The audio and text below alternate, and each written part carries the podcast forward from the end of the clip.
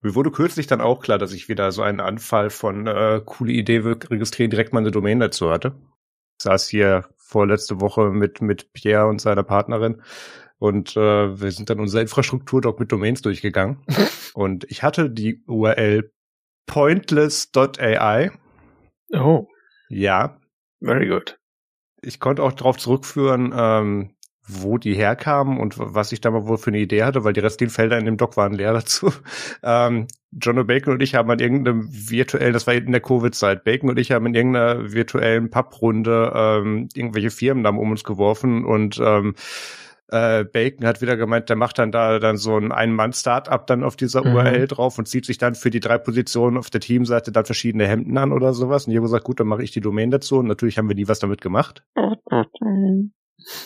Und letztes hat mir dann Ionos eine E-Mail geschrieben mit, äh, übrigens, äh, wäre ganz cool, wenn du deine Kreditkarte aktualisierst, wir würden die gerne verlängern. Mhm. Und, oder wir würden die gerne demnächst verlängern. Das ist gut, dass die die noch nicht verlängern wollten. Ähm, und habe mich dann dazu entschlossen, die für 320 Dollar im Jahr dann doch nicht zu behalten, damit ich damit nichts tue. Warum denn nicht? Weiß nicht, ich habe gerade so keinen Job und kein Geld. Wollte ich nicht verkaufen? Ich kann mal gucken, ob die irgendeinen Bash-Script-Bot haben möchte. Also ich, noch habe ich die für den bis zum Ablauf. Muss ich mal schauen. Äh, bei Interesse an Podcast der Technik, domian at techniktechnik.de. Sehr gut. Irgendwann kann ich mal diese E-Mail-Adresse merken.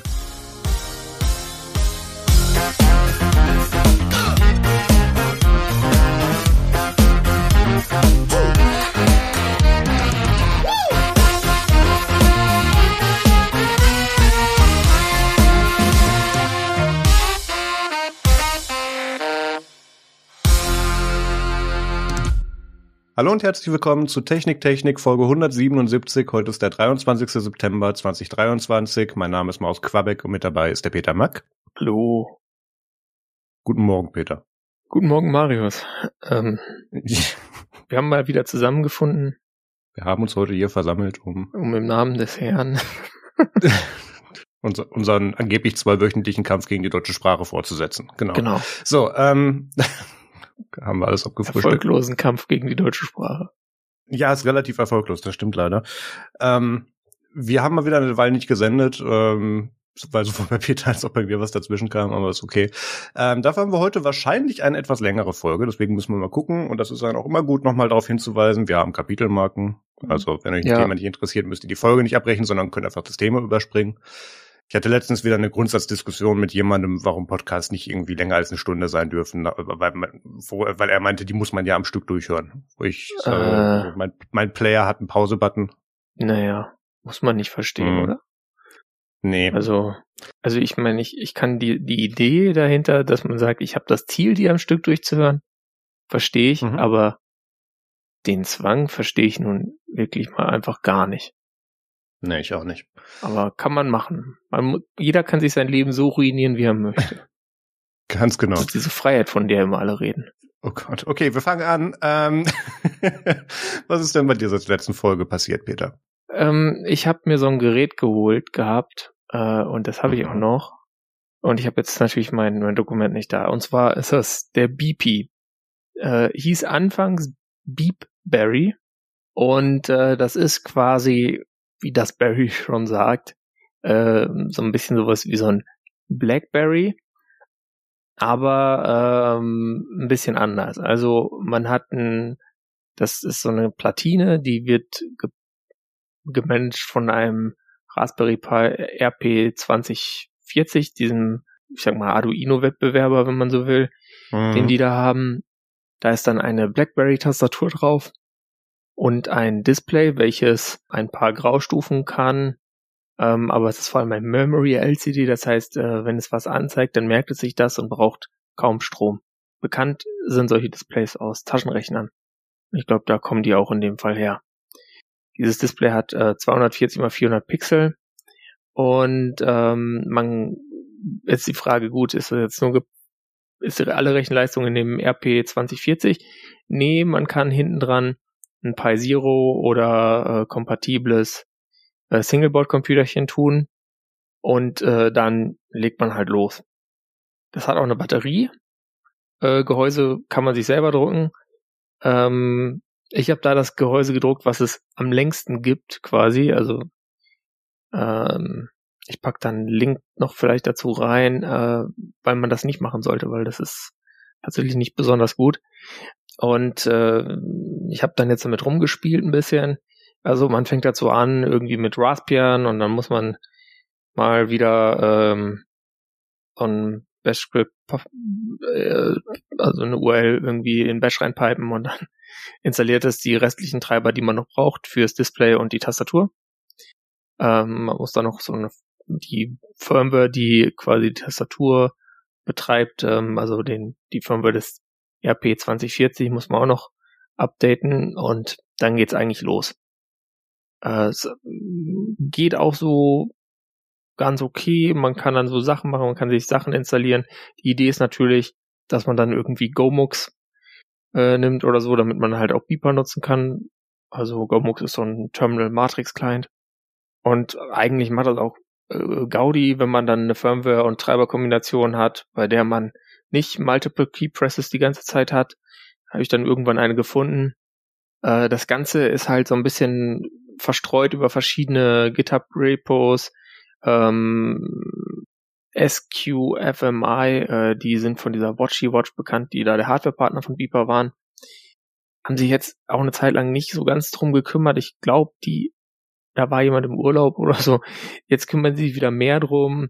Ähm, ich hoffe, es macht diese Situation ein bisschen besser, sonst findet alles im Discord statt, dessen einzelne Kanäle dann wieder zu Matrix gebridged sind, aber es gibt kein Matrix Space, was dann, äh, naja, also es ist alles so ein bisschen so ein unterdokumentiertes, kompliziertes Ökosystem, wo die Hauptinformationsquelle in Discord ist. Und das finde ich einfach schon mal keine gute Idee. Und äh, hinzu kommt dann noch, dass die Hardware so einen kleinen Design-Floor hat, sage ich mal. Und zwar, man hat da unten eine USB-C-Buchse dran zum Laden, wie das auch äh, jegliche andere kompetente Hardware, kommen wir später noch zu, äh, dann mittlerweile hat.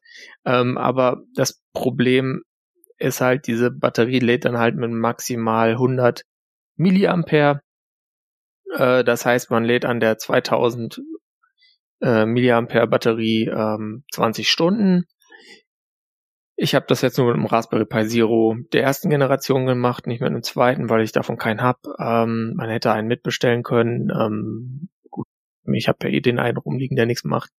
Ähm, deswegen habe ich das nicht getan. Äh, das hält natürlich nicht annähernd so lang, äh, wie man dann gern hätte. Der, das Ding kann kein Suspend. Es gibt natürlich dann irgendwelche Banana Pi Boards mit All-Winner Chips, die theoretisch Deep Sleep können, die man dann vielleicht stattdessen nehmen könnte, aber dann fängt man natürlich wieder von vorne an einen ganzen anderen Scheißdreck, also äh, Treibern, Gedöns, äh, Distributionen, Pakete.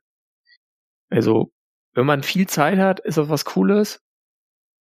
Für mich ehrlich gesagt, äh, und ich glaube auch nicht, dass ich diesen Blogpost tatsächlich fertig schreiben werde, wenn ich da angefangen habe, ähm, ist es ehrlich gesagt nichts. Ich werde das jetzt dem, demnächst mal gucken, wie es loswerde. Also wenn jemand Interesse hat und jetzt schnell ist, dann bitte schreiben. Äh, sonst landet das auf eBay. Ähm, haben die ein Trademark-Problem? Ja, natürlich. Bei BlackBerry gibt's ja noch, die machen ja noch Software für Automotive und so, so Zeug. Und ähm, auf der Webseite ist, ist sind alle Bilder, die das Keyboard zeigen, äh, verpixelt. Ja. Was ich ziemlich interessant finde. Äh, da wird sich wohl mal BlackBerry zugemeldet haben. Die haben sich wohl gemeldet zwischendurch. Deswegen heißt es nicht mehr BeatBerry. Ah, okay, in dem Zug war das. Okay. Mhm. Naja, gut. Aber du hast ja zum Glück noch andere kleinteilige Linux-Geräte, mit denen du sonst spielen kannst. Also die wird nicht langweilig. Ja, ich habe genug, äh, genau. Also vom Prinzip her ist es jetzt halt für mich so, naja, ich kann auch gucken, dass ich irgendwie Linux auf meinen äh, T-Mobile G1 kriege, da, da habe ich mehr Spaß mit. ähm, der Akku hält auch nicht kürzer und man kann es laden. Aber nicht mit USB-C. Naja, irgendwas ist immer. Aber ähm, Mini-USB ist auch noch ein sehr zeitgemäßer Stecker. Alter. oh je, ähm, okay. Egal. Ähm, aber ich weiß nicht, wegen Steckern sollte man Geräte nicht zu Elektroschrott erklären. Jedenfalls nicht nur wegen Steckern, finde ich. Uh, so viel Foreshadowing. Ja. Okay. Dann warst du auch noch im Internet. Ja, und zwar wird das ja mit diesem ähm, X immer schlimmer. Also Xitter. Und ich habe mir dann gedacht, ja gut, in Masse bin ich ja eh schon unterwegs, gucke ich mir mal noch weitere Sachen an für meinen Linux Mobile Kram und äh, habe jetzt einen Account auf Blue Sky.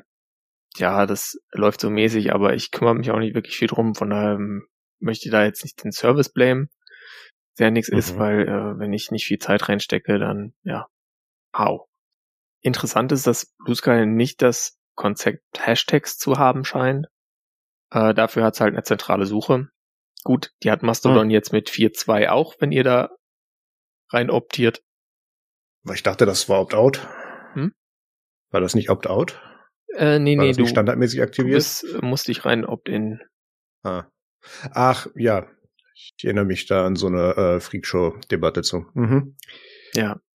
Nee, äh, und weil, weil mir das dann nicht, nicht bescheuert genug war, habe ich auch noch geschaut, was machen denn die Bitcoin Bros, die nicht mehr auf Twitter sind, weil das ja, ja. Nicht, nicht Free Speech genug ist. Ähm, und habe mir Noster angeschaut mit einem Client, der heißt Gossip. Der ist nativ, also Rust mit so einem, mit so einem perversen Rust GUI Framework. Und äh, ich muss sagen, ich verstehe es ehrlich gesagt nicht, deswegen ist das auch noch nicht, also mein, mein Blue Sky ist quasi auf linrock.net verlinkt. Bei Nostar habe ich noch nicht rausgefunden, wie ich das tun soll. Ich wollte jetzt auch nicht den NPub-Link da einfach hinpasten. Ähm, mm. Also da hat man halt so einen, so einen Hashwert, wo vorne NPub dran steht, also NPub. Äh, ja, keine Ahnung. Ähm, das ist irgendwie interessant, aber dieses ganze Software-Ökosystem ist irgendwie so zwischen, ähm, ja okay, es gibt zwei, drei Cent relativ zentrale Services, die funktionieren, aber sollte das jetzt nicht alles decentralized sein? Keine Ahnung. Also es ist ja. Work in Progress, sagen wir es mal so, um es nett zu sagen.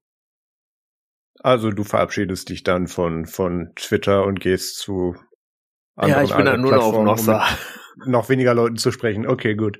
Genau. Ah. Dann kann ich immer gucken, was jetzt hier die, der neueste Scheiß ist und wo ich jetzt meine Bitcoins noch besser und so verdödeln und Lightning-Zahlungen mm. und ähm, Podcasting 2.0 und ähm, Boost. Nein. Ähm, wir sparen jetzt mal das weitere Ökosystem und gehen dazu über, äh, zu schauen, was Marius denn gemacht hat. Ja, ich war tatsächlich auch kurz im Internet. Ich habe äh, ja erzählt, dass ich Lino dazu gebeten habe, ihre Dokumentation, ihre ihre Mastodon-Box da zu updaten, damit das Ding auch Updates überlebt oder sie überhaupt installieren, bauen und ausführen kann. Das hat seit dem letzten Mal weiterhin gut funktioniert. Ich habe jetzt nochmal zwei Sicherheitsupdates nachgeschoben und gebaut und das das tut. Ähm, ja. Cool. Ja, das äh, also die Box kann ich dann jetzt tatsächlich auch weiterhin empfehlen. Sie tut dann jetzt. gut. Dann kommen wir jetzt zu. Ähm, warte mal. Feedback und Hausmitteilung? Ja, machen wir. Nochmal der Aufruf, wir werden im Dezember zusammen mit dem Basszoom-Team und noch ein paar anderen Leuten äh, unsere Jahresendfolge im Prinzip machen, oder wie Peter sie seitdem so schön tituliert hat, unsere Folge gegen Weihnachten. Du hast das so gesagt, ich habe es nur aufgegriffen. Ja, gegen war mehr so zeitlich gesagt, äh, zeitlich gemeint auf den Zeitraum und dann äh, hast du das relativ schnell, relativ weiter vertieft. Ähm, aber ja, die werden wir aufnehmen und auch live streamen. Und das genaue Datum werde ich noch mitteilen, sobald ich das mit allen Teilnehmern abgestimmt habe. Aber wir haben jetzt schon so ein Ablaufprogramm und es wird auch Gewinnspiele und so weiter geben und ähm, paar Gastauftritte. Also wir, wir haben schon, wir haben schon was Schönes geplant. Das wird ganz toll.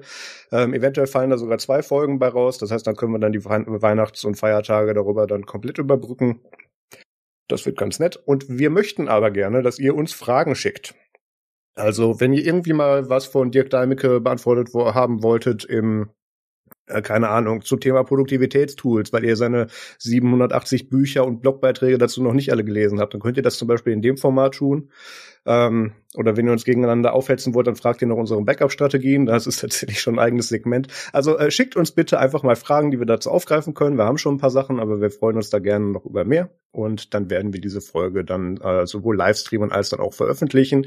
Es gibt ein Incentive, warum ihr da vielleicht live dabei sein möchtet. Ähm, es gibt nämlich eigentlich zwei Gewinnspiele, aber das, das erzähle ich in den nächsten Folgen noch mehr zu. Behaltet für die Ankündigung einfach die, die, diesen Podcast im Podcatcher oder guckt doch mal bei uns auf Social Media vorbei oder auf der Webseite. Da werden wir dann alles weitere eben noch ankündigen, sobald wir das da wissen, wann es stattfindet. Gut, dann kommen wir jetzt zum Follow-up. Yes. Und da fangen wir mit einer Meldung aus der Community tatsächlich an, oder zumindest aus meiner näheren, äh, von Eric Eickmeyer, dem Lead hinter Ubuntu Studio ähm, und auch Volunteer bei Edubuntu mittlerweile.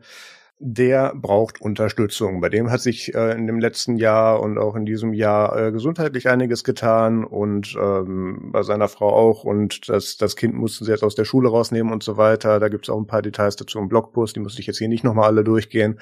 Ähm, der würde sich freuen, wenn ihr irgendwo einen Euro über habt, wenn ihr den dann bitte bei ihm mal einschmeißen könntet. Da gibt's auch verschiedenste Möglichkeiten zu. Ist jetzt natürlich die Frage, warum sollt ihr das tun, wenn ihr Ubuntu Studio vielleicht gar nicht nutzt? Weil die ja, die meisten Leute machen das eben nicht oder machen das, nutzen vielleicht irgendein Ubuntu-Derivat, aber nicht unbedingt mit der Fokussierung. Ubuntu Studio paketiert ja auch diese ganzen Apps, die sie da eben bereitstellen aus dem aus dem ja, Bereich Media äh, Creation und äh, macht dabei auch einiges an Testing, was upstream wieder einfließt. Also da gibt es nicht nur ähm, Vorteile, wenn ihr das unter Ubuntu Studio nutzt, sondern die gucken auch, dass das alles irgendwo upstream wieder einfließt und auch für alle Leute dann eben die ja, Nutzungserfahrung verbessert. Also da verlinken wir zu dem Blogpost. Ähm, da wäre es nett, wenn man da mal ein paar Euro einfach lassen kann. ist immer nett, wenn man anderen Leuten weiterhilft. Ja. Wenn die sonst äh, für gratis quasi einem vielleicht auch mal weitergeholfen haben, ist das einfach nur eine Revanchierung. Ich hatte ja auch auf dem Ubuntu Summit äh, ein längeres Gespräch mit Eric mal wieder und ähm, habe dann darüber erstmal festgestellt, welche welche Fixes und Patches der in Audacity überhaupt überhaupt reinbringt oder weil der, weil die kriegen halt aus aus vielen Ecken kriegen die halt auch gerne mal Code Contributions und dann müssen sie die halt umlenken, weil die sollen dann ja nicht nur in Ubuntu Studio sein, sondern am liebsten schmeiß sie bei Upstream rein und wir nehmen sie dann Downstream. Ja. Ähm, und äh, da, da gibt es ja richtiges, also da war mir auch gar nicht klar, wie viele Verwurzelungen es da gibt, was da tatsächlich alles mit einfließt, wo Eric irgendwo mal dazwischen saß oder mitgeholfen hat. Also ähm, guckt euch das gerne an, ist auch alles im Blogpost dazu verlinkt. Ähm, ja. Dann kommen wir jetzt zu einer Firma, denen ihr eigentlich kein weiteres Geld geben müsst, aber ähm, sie versuchen alles dafür zu tun, dass ihr es trotzdem macht. Ja, und zwar Google. Ähm, ja. Google war von äh, der US Public Interest Research Group ähm, mal ja gebeten worden per öffentlicher Bekundung, äh, dass es doch mal eine gute Idee wäre, die Software-Updates von Chromebooks von, von acht Jahren auf zehn zu verlängern. Also das war noch von nicht von Anfang an acht, das war noch glaube ich mal fünf, dann waren es acht und jetzt werden es dann zehn, äh, weil es einfach äh, Schulen, weil im, in den USA ist ja so, dass im Education Sector ganz viele Chromebooks eingesetzt werden äh, und anderen Nutzern ganz viel Geld sparen würde und äh, auch viel Elektroschrott vermeiden würde. Und tatsächlich ist Google darauf eingegangen und hat gesagt, äh, sie werden äh, ab 2024 für alle Chromebooks, die seit 2021 rausgekommen sind, äh, dafür sorgen, dass die äh, länger als zehn Jahre Updates bekommen, vom Launch Date angerechnet. Das bedeutet natürlich, wie bei all diesen ganzen Software-Update-Dingern, wenn ihr jetzt das Ding nach zwei Jahren kauft, dann äh, zwei Jahre nach Announcement kauft, dann sind halt nur noch acht Jahre übrig von den zehn. Und es ist auch noch nicht ganz klar, ob das jetzt äh, nur ähm, für äh, irgendwie Edu Education und äh, andere IT-Administratoren gilt, also für Flottengeräte, sondern auch für jetzt dein äh, eigenes Chromebook, äh, wenn das äh, zu den Modellen gehört, die äh, darunter fallen, dass sie zehn Jahre unterstützt werden. Vermutlich aber schon, ehrlich gesagt, weil es ist komplizierter wahrscheinlich, das anders zu machen. Ja, es ist tatsächlich auch, auch komplizierter, als ich es hier liest, weil zum einen ähm, hast du in den USA, wo diese Geräte halt hauptsächlich eingesetzt werden im, im, im Schulbereich, ähm, ja nicht einen großen Träger oder wenigstens die Bundesstaat drüber, sondern das ist alles so irgendwie querbeet finanziert County. und ja, und, und äh, da wird dann auch mal nicht das neueste Gerät genommen, sondern vielleicht das vorletzte Serienmodell oder sowas, weil es dann günstiger war, weil da ja. musst du dann ja auf eine Klassengröße hochrechnen dann ist das Ding vielleicht schon vier oder fünf Jahre auf dem Markt, ähm, kommt dann noch maximal mit aktueller Software bei einer Mittelstufe zum Einsatz oder sowas und ähm, müsste dann im Prinzip schon wieder erneuert werden oder irgendwie Reste verwertet werden, wenn wenn irgendwelche Services eben nicht mehr damit kommen. Und ähm, dann ist sogar hier der Sprung von acht auf zehn Jahren gar nicht mehr so viel, weil das sind dann im besten Fall eineinhalb bis irgendwie zwei Klassenstufen oder wo auch immer sie es dann eben einsetzen. Das ist dann schon interessant. Ähm, wo ich Peter nicht zustimme mit, dass es die Frage ist, ob es ähm, oder ob es wahrscheinlich ist, dass es auch an Anführungszeichen Privatnutzer, die das Ding nicht im Flottenbetrieb administriert, irgendwie vor sich stehen haben, dass die dieses Feature auch bekommen mit den zehn Jahren, ist, dass das im Business-Sektor auch ein Bereich ist, den Apple, äh, Entschuldigung, den Google sich bezahlen lässt. Also da könnte es schon sein, dass wir da eine Abstufung sehen, dass sie sagen, das machen wir dann schon, weil wir möchten ja die Bildung in Amerika fördern, aber dann auch nur die. Vom Rest hätten wir gerne mehr Geld. Das könnte ich mir auch vorstellen. Ja. Natürlich gut ja. möglich. Ähm, es gibt dann wohl auch noch irgendwie die Möglichkeit für so ein Experiment, äh, irgendwie so ein Developer-Flag, irgendein experimentelles Feature, dass du dir diese Geräte auch, äh, diese Updates dann auch für Geräte vor dem Release im Jahre 2021 mhm. holen kannst, aber da gibt's noch keine genaue Liste und was das dann alles beinhaltet, ähm, ja. Ähm, was das allgemein für einen Vorteil hat, ist, dass die auf ihrer Low-End-Hardware weiterhin Software optimieren müssen. Das heißt, irgendwo im Stack wird uns das an irgendeiner Stelle bestimmt mal helfen. Das tut's auch jetzt schon, aber ähm, ja, von daher eigentlich nicht schlecht, ähm, abzüglich, dass Google halt ihren, ihren Login hier weiter betreiben kann dadurch. genau. Ich meine, grundsätzlich von den Geräten bin ich ja tatsächlich ein Fan. Hatte viele lange Zeit. Jetzt gerade habe ich äh, nur eins, nee, doch, ich habe noch zwei. Ein Tablet und, und äh, Pixelbook, aber ähm, ist halt, äh, ich betreibe die halt nicht mit Google Software. es, es ist, ähm, aber sonst so die Hardware war immer ganz nett. Und ähm, es ist auch ein, also wenn jetzt meine Eltern nicht auf macOS wären, dann und bei, äh, wenn, wenn ihnen, wenn meinen Eltern Datenschutz nicht wichtig wäre, hätte ich ihnen vielleicht auch ein Chromebook angedreht, weil es funktioniert halt einfach. Also ja, klar. bleibt relativ sicher, solange es supported wird und deswegen nette Op Option eigentlich. Ja bleiben wir so ein bisschen im Bereich Sustainability, Repairability, ähm, dass man Hardware weiter länger nutzen kann. Ähm, Ars Technica meint, die Hülle wäre dann zugefroren, weil mhm. Apple tatsächlich ein Right to Repair Bill supporten möchte. Und zwar in Kalifornien. In Kalifornien, genau. Das ist schon ein, ein bisschen witzig, dass sie das auf einmal machen, weil da war Apple eigentlich nicht so dafür, aber sie haben natürlich auch dann äh, letztes Jahr, da hatten wir drüber, glaube ich, gesprochen, auch ihr Self-Service Repair Programm äh, gelauncht, was natürlich dann ein bisschen Kritik bekommen hat, weil man da irgendwie so einen riesigen Koffer mit Zeug bekam, damit man da sein Display tauschen kann. Bin mal gespannt, wie das bei anderen äh, Initiativen dieser Art und Weise wird, ob Apple da auch hingeht. Ich meine, man muss natürlich sehen, äh, wenn man sich das anschaut, was sie gemacht haben, schon beim iPhone 14 in Sachen Reparierbarkeit, ähm, ist es auch so, dass Apple da durchaus äh, vom Hardware-Design Sachen angepasst hat, damit ein Gerät besser reparierbar wird.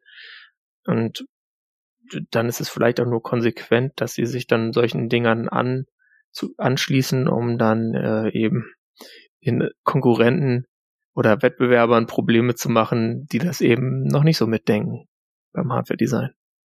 Das stimmt. Ich habe auch das Gefühl, dass da so ein Umschwung vom Messaging stattgefunden hat. Also ich erinnere mich noch an viele Podcast-Folgen von, keine Ahnung, 2016 bis 2018, 19, sowas um den Dreh, wo es eigentlich immer in die andere Richtung ging, dass sie die Geräte weiter gerne ähm, so weit locken wollen und eben den, das Monopol auf das, was sie für reparieren, äh, überhaupt erlauben oder anbieten, behalten.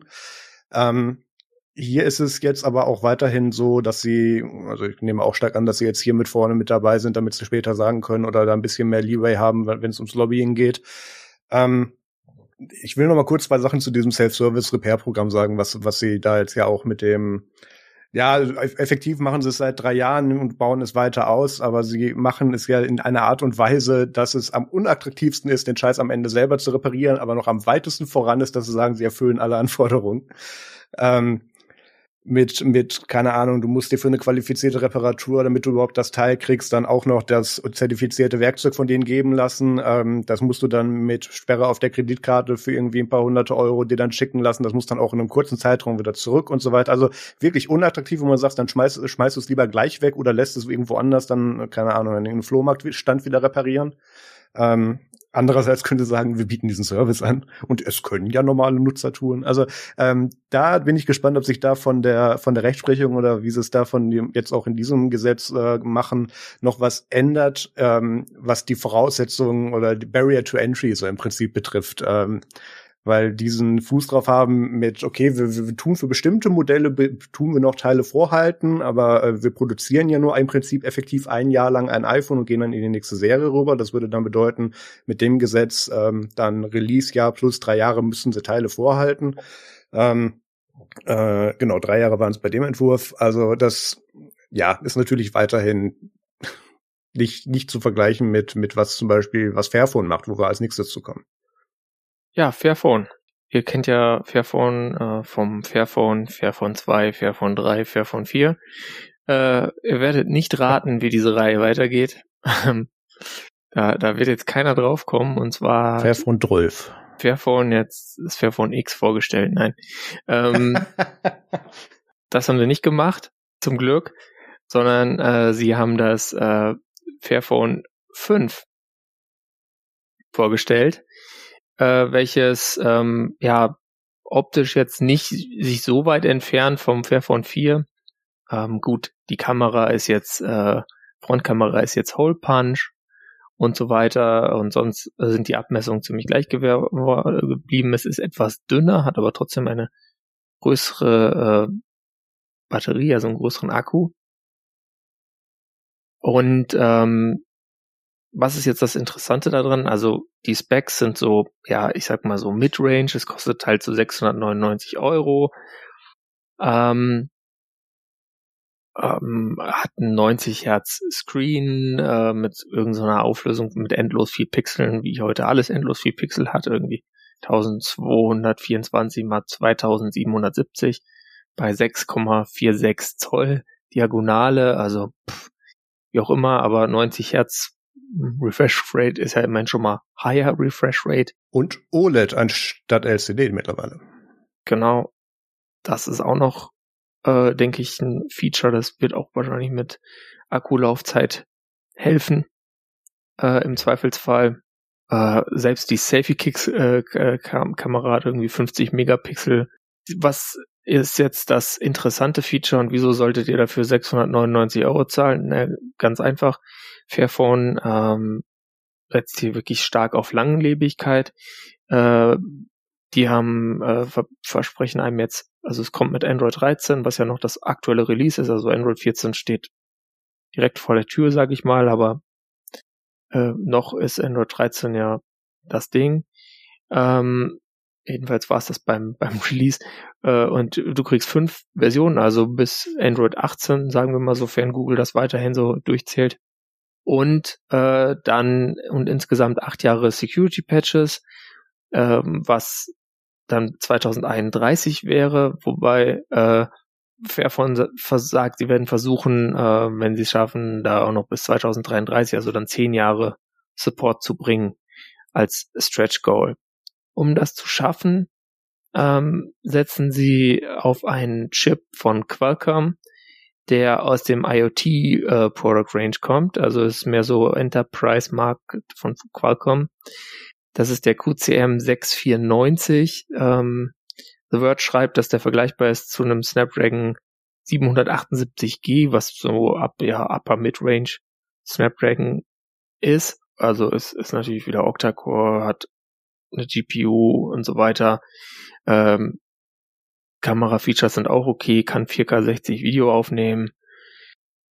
Ähm, wie gut die Bilder sind, gut. Ich denke, da wird man immer Abstriche machen im Vergleich zu äh, Apple und Google, ähm, weil da einfach dann wahrscheinlich das äh, Softwareseitige die bei der Optimierung, weiß nicht, ob Fairphone da die gleichen Ressourcen hat wie die größeren Wettbewerber. Ähm, aber um vorher die Specs fertig zu machen, 8 GB RAM, 256 GB Storage, äh, keine anderen Varianten und man kann auch per Micro SD-Karte 2 Terabyte reintun. Das heißt, äh, ja. wenn ihr 2 Terabyte Micro SD, gut, die habe ich noch nirgendwo gesehen, sagen wir, ihr tut eine Terabyte Micro SD rein und mhm. ihr macht nicht zu viele Fotos, könnt ihr vielleicht dann zehn Jahre lang durchfotografieren, ohne die jemals zu backuppen. Uff. Nein, tut's nicht. Ja, vor allem nicht auf einer SD-Karte. Aber ähm, okay, ähm, ja, das, hm. Bleiben wir kurz beim Positiven. Also ähm, ich habe den Pressrelease auch gekriegt und das liest man hier auch auf allen Reviews dazu von Leuten, die es schon in der Hand hatten. Ähm, große äh, ja, Aufmerksamkeit wollten sie eben drauflegen, dass sie wieder die Lieferkette relativ äh, fair und sustainable gehalten haben. Ähm, auch im Software-Teil, so einem großen Teil. Ähm, natürlich, dass du dafür Ersatzteile kriegst, ähm, auch nochmal eine erweiterte Garantie, die sie mit anbieten, wenn du das dann selber nicht reparieren möchtest. Also das, sie machen da wieder wieder alles richtig. Da, da will ich ihnen eigentlich gar keinen Strich draus, äh, keinen Strick draus drehen. Was mich ein bisschen irritiert ist, dass die Timeline immer kürzer wird, in der bei denen neue Geräte rauskommen. Mhm. Ähm, das Fairphone 4 wurde äh, September 21 vorgestellt. Ähm, und dazwischen oder mit den vorigen Modellen lagen da eigentlich immer so zweieinhalb bis drei Jahre zwischen. Ähm, das ist, ja gut, müssen, müssen, wir, müssen wir gucken. Ich habe die offen, dass sie hier ein bisschen Feature-Proofing machen, weil deswegen hatte ich auch vorhin Wert gelegt darauf, dass das ein OLED-Display ist. Mhm. Ähm, also sehr, von den Specs her ist das ein Gerät, was ich problemlos vier, fünf Jahre bei einem Autonormalnutzer in der Nutzung sehen kann. Ähm, Spätestens dann musst du dich eh sowieso mit Ersatzteilen äh, beschäftigen, weil du in der Zeit sehr wahrscheinlich das Ding mal runtergeschmissen hast, Macke irgendwo äh, äh, oder kaputtes Display, da musst du es eh tauschen. Ja. Ähm, Akku könnte man in der Zeit dann auch sagen, mach so mal einen neuen rein, wenn du schon auf der Shopseite bist und den Versand noch kostenlos haben willst mhm. oder was auch immer. Ich kenne die Bedingungen dazu gar nicht. Ähm, das, das ist schon okay. Ähm, was hier halt wirklich cool ist, dass sie halt gesagt haben, acht Jahre ähm, äh, Software-Support. Ich glaube, wenigstens drei Major Android-Versionen haben sie gesagt. Fünf. Fünf? Bis Android 18. Hier. Bis Android 18, okay, dann habe ich hier eine falsche Info stehen. Okay, gut. Ähm, das, ach nee, da ging es um was anderes. Entschuldigung. Okay, nee, ach, äh, äh, fünf Versionen, genau, das ist gut. Ähm, ob du das dann noch auf dieser Hardware fahren möchtest, das steht in den Sternen, weil natürlich die Softwareanforderungen an die Hardware ja. oder die Hardwareanforderungen an die Software so rum ändern sich dann natürlich auch noch mal ein Stückchen. Das heißt, du wirst gegen Ende davon, spätestens mit den, mit den letzten zwei Android-Versionen, die das Ding offiziell kriegt, irgendwelche mhm. Abschnitte, äh, Abstriche in der Software machen müssen, weil sie die nicht mehr shippen oder auf irgendeinen, auf irgendeinen Spec äh, locken, der da eben nicht mit erreicht wird.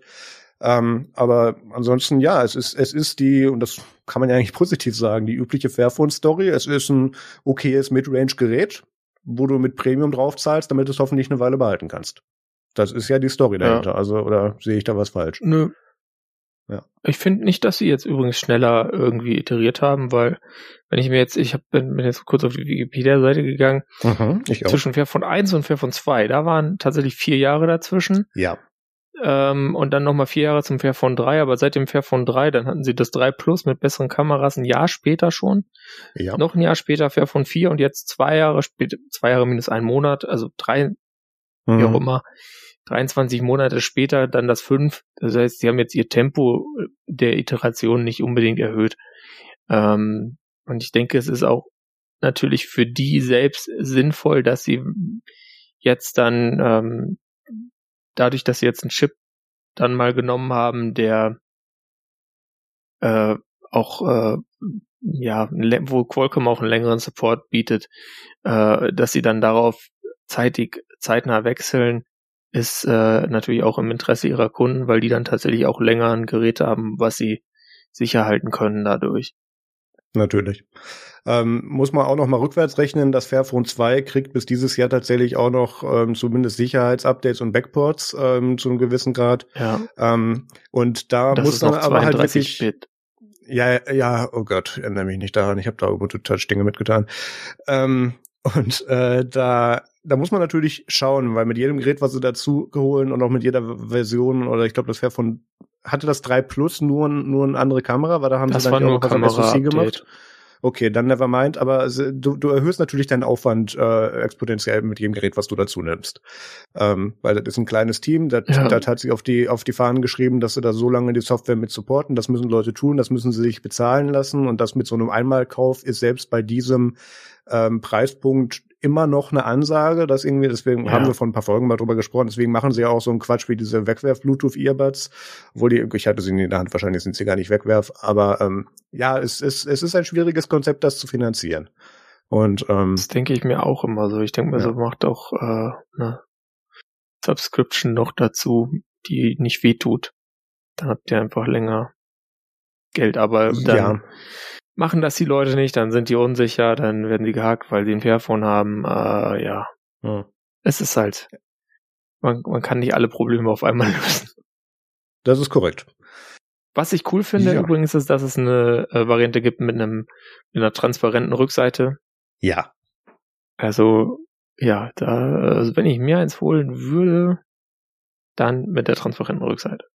Die andere Farbe ist blau.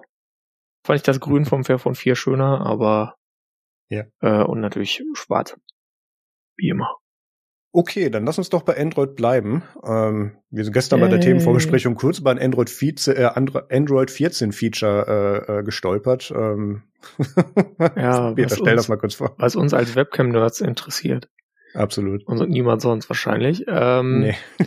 Und zwar kann man mit Android 14 äh, sein Smartphone als Webcam nutzen. Und äh, das ist quasi so ein guter alter USB-Trick. Wenn man USB ein bisschen kennt, weiß man ja, dass man so einen USB-Port als alles Mögliche ausgeben kann, äh, wenn man die Softwaremöglichkeit dazu hat. Und hier machen sie einfach, hey, du kannst jetzt dein Smartphone als USB-Webcam anzeigen lassen. Äh, das wird wahrscheinlich auf einige Pixelgeräte kommen, was ganz okay ist, weil die haben dann auch immerhin eine nette Kamera. Und ähm, darüber hinaus kann es natürlich auch noch auf weitere Geräte kommen. Das heißt, äh, ist mal ganz spannend, äh, wo das dann implementiert wird. Ähm,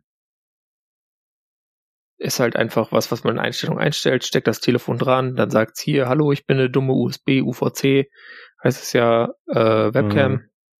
Und ähm, das ist dann das verkabelte Feature äh, Pendant zu Continuity Camera, wenn man so will. Ja, ziemlich genau das. Ähm, ich meine, dass das alte Android-Geräte als Webcam nutzen Thema ist ja nicht neu. Im Gegenteil, ich erinnere mich zu meinen Ausbildungszeiten noch, wo wir das mit IP-Cam gemacht haben. Droidcam. War, war natürlich ich- Grütze in 320p und gefühlt zehn Jahren Latenz, aber es ging. Ja, Droidcam war schon hier- ganz gut. Dann später. Dro- Droid, genau, Droidcam kam einen Ticken später, das hab war ich- dann schon besser, aber ich habe meine ganzen Streams genutzt, als wir noch Mhm. bei YouTube gestreamt haben. Das stimmt. Ähm, da, da war die Softwaregeschichte aber auch noch nicht so ganz rund und das Schöne ist hier jetzt eben, dass es mit Android 14 halt ins System reinkommt oder halt die, der Fluch von Android, wer auch immer sich es dann eben ins System pullt. Ich hoffe ja, dass Samsung es macht, weil dann habe ich hier wieder einen Einsatzzweck für mein äh, Z Fold 3, was ja ziemlich gute Kameras hat. Ähm, das, also ich, ich filme mit dem auch manche Sachen, aber das dann nochmal als Webcam für irgendwelche Livestreaming-Situationen zu verwenden, ver verwenden zu können, wäre dann auch ganz nett. Ja. Ähm, weil da muss ich das nicht mit MTP durchtun oder was auch immer. Ähm, ja, finden wir gut. Na gut, ja. Sind wir, sind wir voll begeistert? Mehr davon bitte, danke. Genau. Give me your webcams, all of them. Muss man sich keine Webcams mehr kaufen. Das ist richtig. Ähm, Aber du kannst dich ja mittlerweile. Wir haben meine 13 Euro Webcam jetzt gar nicht aufgenommen. Ne? Diesmal haben wir gar nicht drüber geredet. Vielleicht rede ich da beim nächsten Mal drüber. Ja, ja, bitte, ja, bitte. Gerade nach dem, okay, nee, Foreshadowing. Ähm, aber bleiben wir bei Sachen, wo du eigentlich dann deine Webcam zu einsetzen könntest. Irgendwie gab es Stress bei Jitsi, das ging völlig an mir vorbei. Peter, was war Ja. da los? Jitsi, äh, also es gibt ja verschiedenste Jitsi-Instanzen, aber die Haupt-Jitsi-Instanz war immer meet.jit.si, also jit.si, M-E-E-T davor.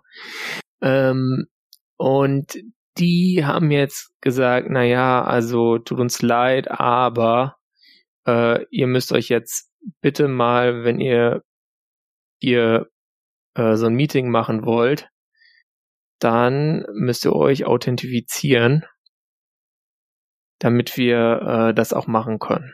Also man kann ja da auf so eine Webseite gehen, dann schreibt man da rein, äh, bla bla bla, ja. Nicht, dass es am Ende gibt. Ich gebe noch ein paar Zahlen dahinter ein. Und ähm, dann, dann geht's eigentlich schon los. Fragt dann natürlich, was für Geräte man dann nehmen will und so weiter.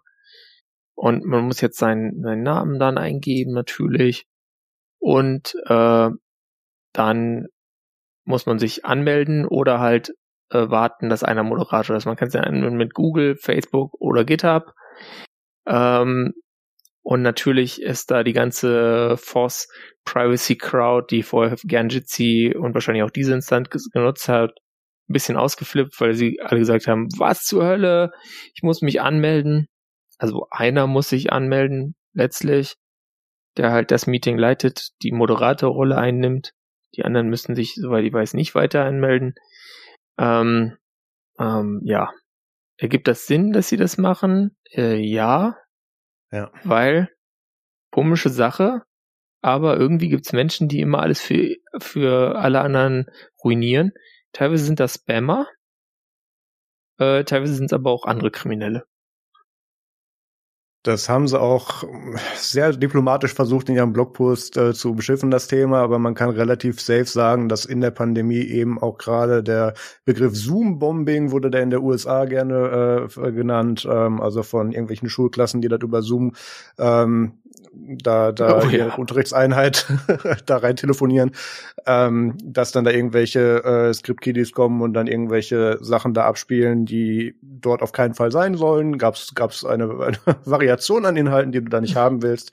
Und ähm, auch Jitsi musste eben sagen, hey, wir haben halt hier so eine TOS und ähm, wenn wir da halt keine Authentifizierung dran machen, können wir da auch Leute nicht dran hindern, das zu nutzen.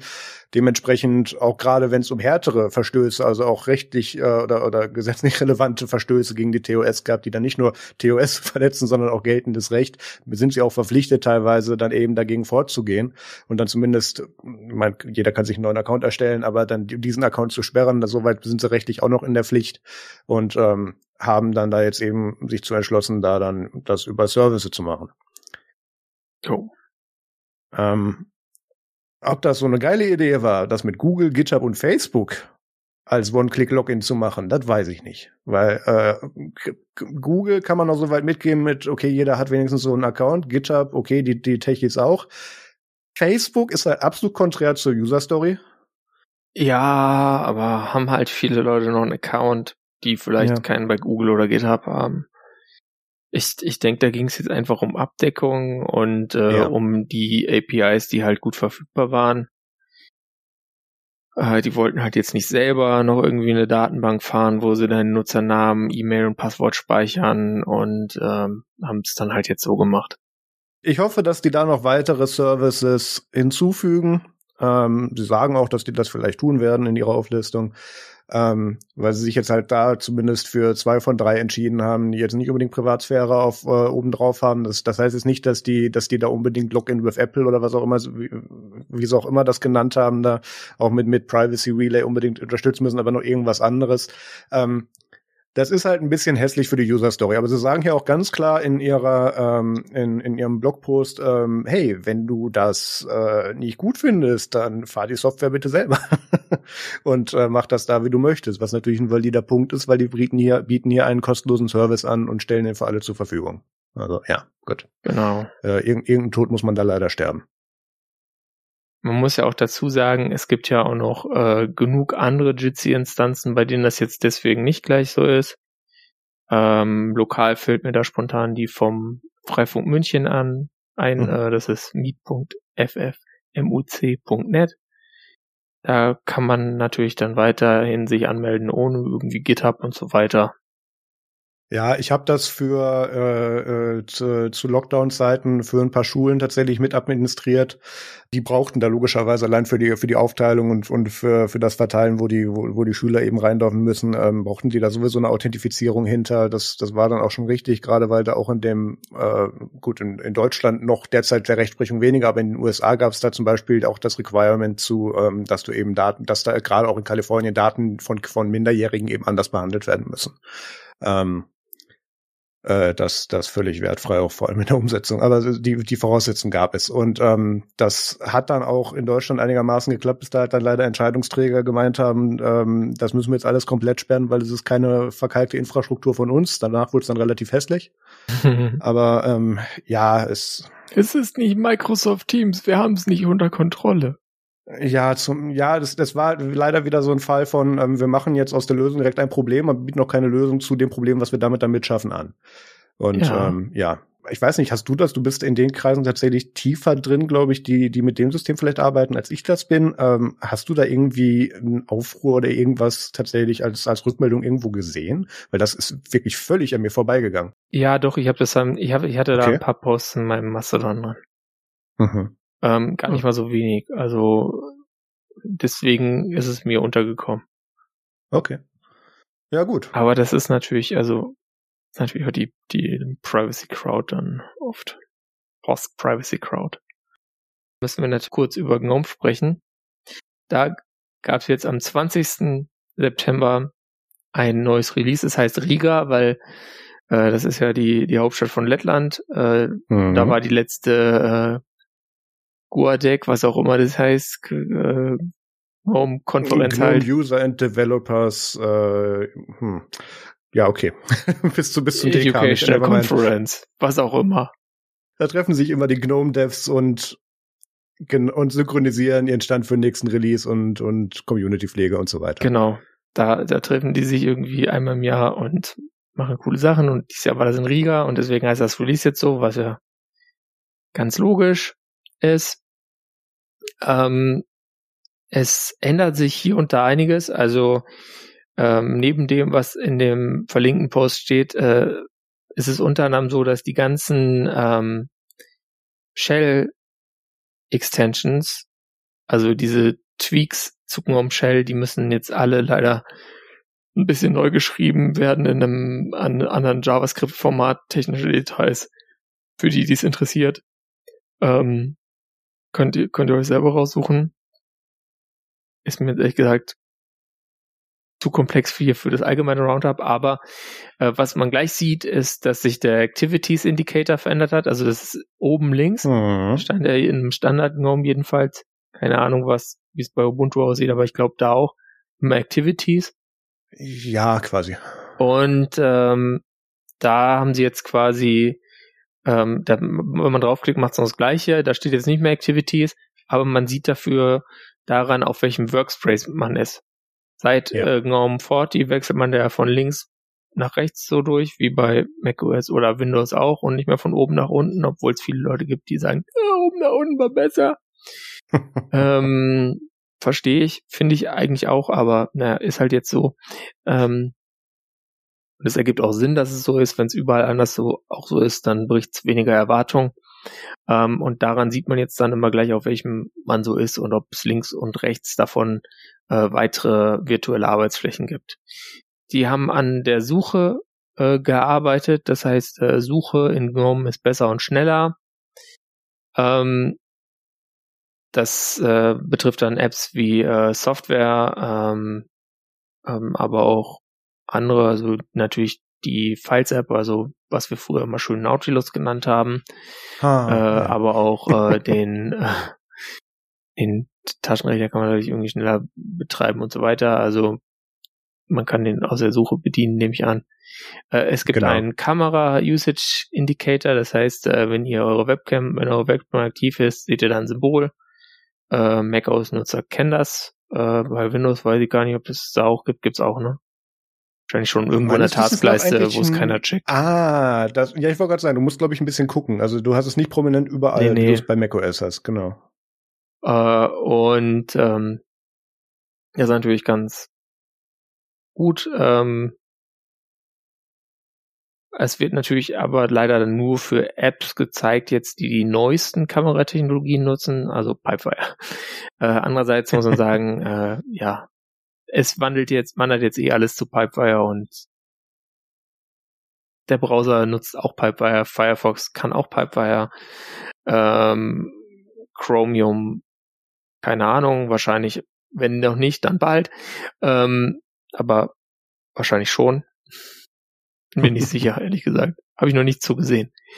Ähm, und äh, damit ist das dann auch abgefrühstückt und es macht ja auch keinen Sinn, jetzt da irgendwie 15 Codepfade zu implementieren, um jede äh, Kameratechnologie, die irgendwie halb deprecated ist, damit zu implementieren. Also ja. äh, das ist dann zwar nett, aber auch nicht rational, weil vorher gab es halt keinen Indicator, wenn du dann alte Technologien hast, hast weiter keinen Indicator. Ja, du ja. verlierst nichts, sage ich mal. Ähm, also ich, ich, muss sagen, mir gefällt das Design tatsächlich ziemlich gut. Ja. Ähm, das, das ist so das, wo ich das gerne irgendwie vor fünf Jahren oder äh, mittlerweile sind es acht, als ich das noch verwendet habe, gerne gehabt hätte, dann wäre ich da wahrscheinlich auch länger geblieben. Ja. Ähm, ist aber schön und ähm, ich finde es auch interessant, dass äh, also an den Core-Apps und tatsächlich auch neue Core-Apps in den in den äh, quasi mit aufgenommen haben. Also hier, hier gibt's jetzt Telegraph, das ist eine eine Morse-Code-App, ja, das ist, das ist, eine, ist auch eine Dings-App. Äh, GNOME Circle steht. Moment, sind das nicht Core-Apps, die sie mit reinnehmen? Nee, Circle ist, ist so außerhalb uh. der Core-Apps. Das sind so Apps, die quasi die Designkriterien von GNOME erfüllen. Aber ah, okay, verstehe. Core-Apps gibt's eine neue Kamera-App. Mhm. Äh, die nutzt natürlich dann auch Pipewire unter anderem. Ähm, die ist ganz nett, die hat, heißt äh, Snapshot.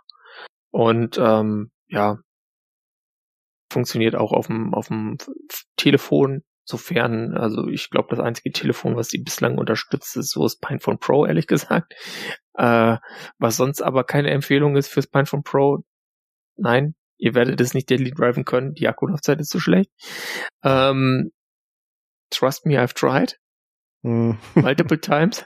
Ähm, aber äh, ja, äh, das ist, das, da, da ist was dazugekommen und auch sonst äh, hat sich bei den Apps ähm, über äh, die neueste Version von der, von der ja, Widget Library, sage ich mal, LibAd weiter äh, viel geändert und äh, da habe ich jetzt heute schon mit einigen Apps gespielt, auch die jetzt dann jetzt alle abgedatet werden so nach und nach und kommen mit LibAd weiter 1.4, was halt quasi das korrespondierende äh, Bibliotheksrelease ist äh, und die sind schon echt, also das ist schon echt nice.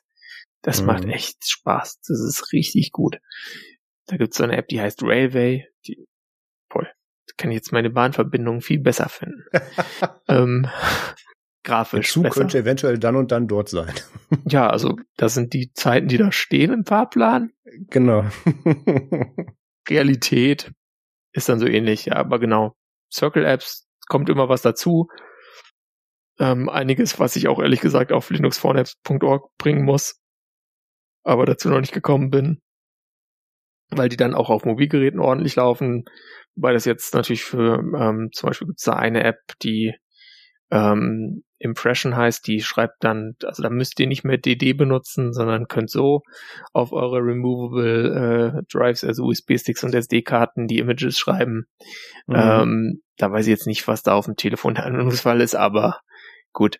Also, ich konnte tatsächlich mit dem Magic Device Tool Snap tatsächlich damals von Ubuntu Touch Geräten andere Ubuntu Touch Geräte flashen. Das habe ich Ja, ich habe auch schon mein Pinephone vom Pinephone geflasht. Ja. Auf dem gleichen Gerät. Hast Aber, du das nicht täglich? Ähm, ja. Kann man machen, ja. muss man aber nicht, würde ich sagen. Das, das ist korrekt. Wir kommen noch zu, zu anderen Sachen, die man eventuell mit diesem Port machen kann oder sollte oder auch nicht. Mhm. Ähm, ganz, ganz kurz noch, äh, ich habe hier Real-Life, äh, Real-Time Follow-up. Äh, GUADEC bedeutet die GNOME Users and Developers European Conference. Ah, deswegen ist es in Europa. Ja. Ähm, ich fand dann, Excellent besser. Das kann ja mal fragen, ob sie so umbenennen für uns. Ähm, dann, äh, ich wurde vorhin von dieser Warn-App gesprochen, also ich hatte, da fiel mir gerade eine Story ein aus, aus noch ganz alten Ubuntu-Touch-Zeiten, also 2016 so um den Dreh. Ähm, und Michael Zanetti, damals noch angestellt bei Canonical, hatte so eine Fahrplan-App. Und mhm. ähm, ich habe da so ein bisschen contributed und so ein bisschen Translations gemacht und wir haben irgendwann in einem Call mal überlegt, ob wir da noch so ein Zusatzfeature so zum Toggeln reinmachen mit erwartbarer Verspätung. Nicht nur was, was aus dem, äh, aus dem, von dem, ah. von der, von der Datenbank selber reportet wird, sondern was wir nach Region, aus weil auch dafür gab's APIs und so. genau, was, was zu erwarten das ist ein geiles für die Region Feature. für diesen Zeitraum. Ähm, ja, das Problem war, das ist, das ist leider ist nicht so richtig zusammengepasst. Du bräuchtest, ne? genau, dass das äh, Akkumulieren der Daten wäre sehr schwierig geworden, weil es die nicht überall irgendwie in einer Datenbank gab und dann bei manchen nicht richtig und bei manchen nicht alles und dann haben wir dann irgendwann später gesagt, ach nee, komm. So kommt Aber es wäre es wäre wirklich nice zu have, weil dann könnte man gleich erkennen, okay, diese Verbindung funktioniert erfahrungsgemäß gar nicht, fahr anders. Hm. Oder plan die Stunde ein. Ja.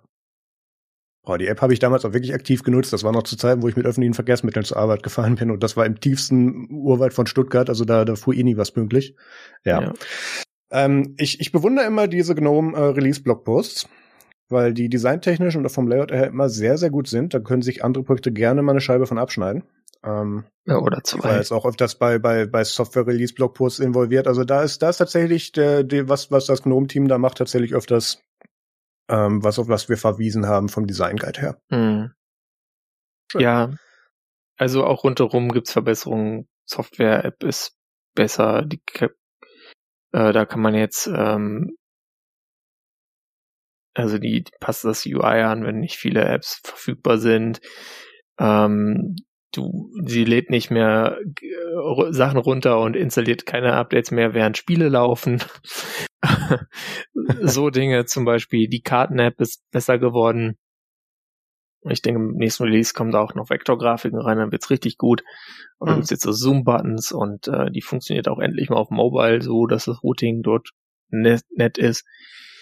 Äh, und auch sonst, also es äh, entwickelt sich schön weiter, Stück für Stück und äh, ist äh, ein netter Desktop. Aber dauert noch, bis ihr den in der Distribution habt. Ähm, also Arch packt erfahrungsgemäß, äh, paketiert immer erst irgendwo nach dem 45.1 Release, also äh, dauert noch so, ja, vier Wochen, Monat, zwei, keine Ahnung. Ziemlich langes Stück Zeit, wenn man es jetzt haben will. Momentan in NixOS Unstable ist es auch noch nicht. Ähm, es ist in Alpine Edge drin, ähm, aber ich glaube nicht, dass ihr jetzt deswegen eure Desktop-Distribution auf Alpine wechseln wollt. Im nächsten Ubuntu wird es natürlich drin sein ähm, aber natürlich mit äh, Canonicals äh, quote unquote Improvements. Und ähm, ja, Fedora 39 wird es auch haben, aber das dauert auch noch ein bisschen, bis das released wird. Aber da kann man sich natürlich auch die Beta installieren, wenn man jetzt gar nicht abwarten kann. Mhm. Wir kommen jetzt zu Technik, Technik, Bastelspaß. Und da hat der Marius was mitgebracht. Ja, ich, ich, ich hijacke das Thema ausnahmsweise. Ähm, vor zwei Tagen ähm, hat das Team hinter Haylight, dieser ähm, Kamera. Kamera-App, wenn man ganz viel auf dem iPhone im manuellen Modus machen möchte und das so oft diese Technologie versteht, dass man sagt, man ist im manuellen Modus besser als Apple in der Automatik, dann ist man meistens auf dieser App wenn man da ganz, ja, das ich auch nicht, Peter, mittlerweile. Also die Automatik ist so gut geworden. In den seltensten Fällen nutze ich noch diese Apps, aber ähm, die haben sich jetzt noch so eine Side-App rausgelassen, weil die irgendwie Zeit hatten zwischendurch. Mit den iOS 17 Betas gab's ähm, so ein paar Frameworks, die auch bei iPadOS reingefallen sind, die unter anderem ähm, USB-Kameras erlauben bzw. besser ansprechbar machen. Und jetzt gibt es die App namens Orion, die findet ihr auf orion.tube. Ähm, da könnt ihr dann euer iPad, wenn ihr da äh, einen Adapter und dann HDMI-Kabel anschließt, das iPad als externen Monitor verwenden. Ich habe da zum Beispiel gestern eins von meinen totgeglaubten Raspberry Pis nochmal mit angeschlossen, zu gucken, ob da noch Bild rausfällt. Ähm, ich kann aufhören, jetzt immer diese ganzen Kamera-Vorschau-Monitore auf irgendwelche Projekte mit auf Drehs zu schleppen. Ich kann da einfach mein iPad vor anschließen. Ähm, ihr Was braucht da natürlich noch. Gerade? Ich habe ein iPad Pro 2018. Ähm, ist doch, das müsste das sein, genau. Ähm, also es hat noch iPadOS 17 gekriegt. Ich hoffe, es kommt auch noch ein weiterer Release, aber das ist schon ein Stückchen älter, aber das hat das auch gekriegt.